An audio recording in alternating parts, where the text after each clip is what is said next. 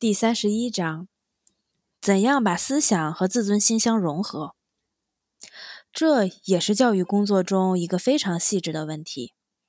怎么才能做到让学生因为自己的学习好而自豪？怎么才能让学生在自己取得的进步和知识中感受到自信？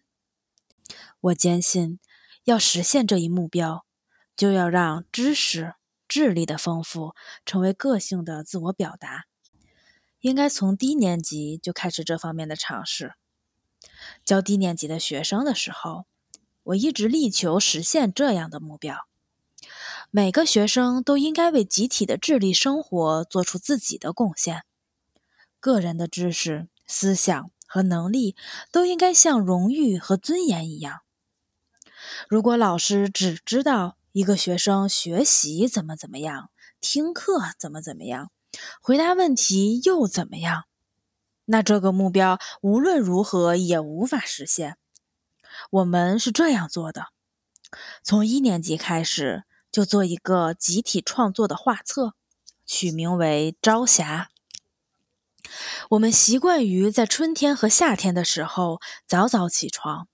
天刚亮的时候，就去花园、去水池边迎接日出。给每个人分一张纸，如果想多要的话，也可以多给。告诉他们，把你喜欢的自然界的事物画下来，并写下一句话，几个词也行，但要让这些词就像一首美妙的歌曲一样。当然，每个孩子都想要画出、写出一些好的东西。每个人都把美丽的图画、优雅的词句看作他们的荣誉。直到现在，我还保留着这个画册。到了二年级，我们会在冬天的傍晚讲故事和童话。每个人都会讲点什么，或是他生活中经历的事儿，或者是他的梦想，再或者是他虚构的故事。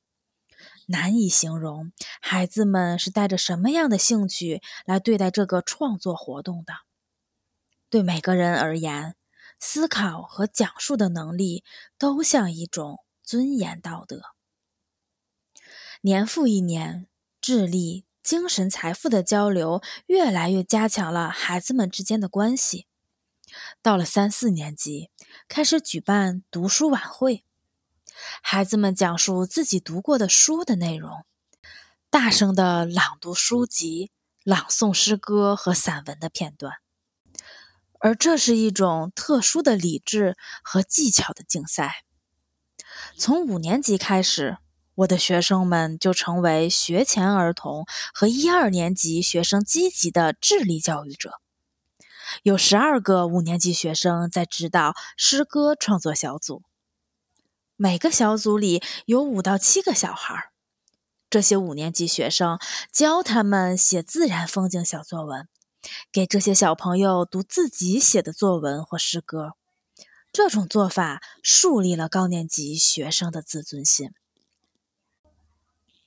六七年级的一些学生则成为一至三年级学生的少年数学家小组的组长。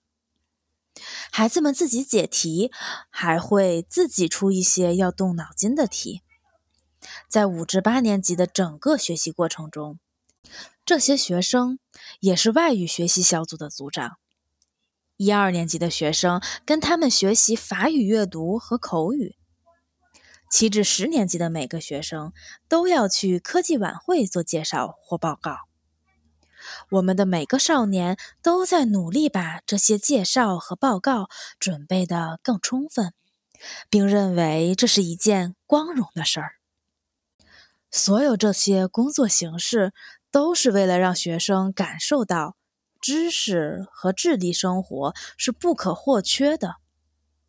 教师这样教育学生，是为了让他们形成一种风气，认为无知。对读书麻木冷淡，都是不道德的。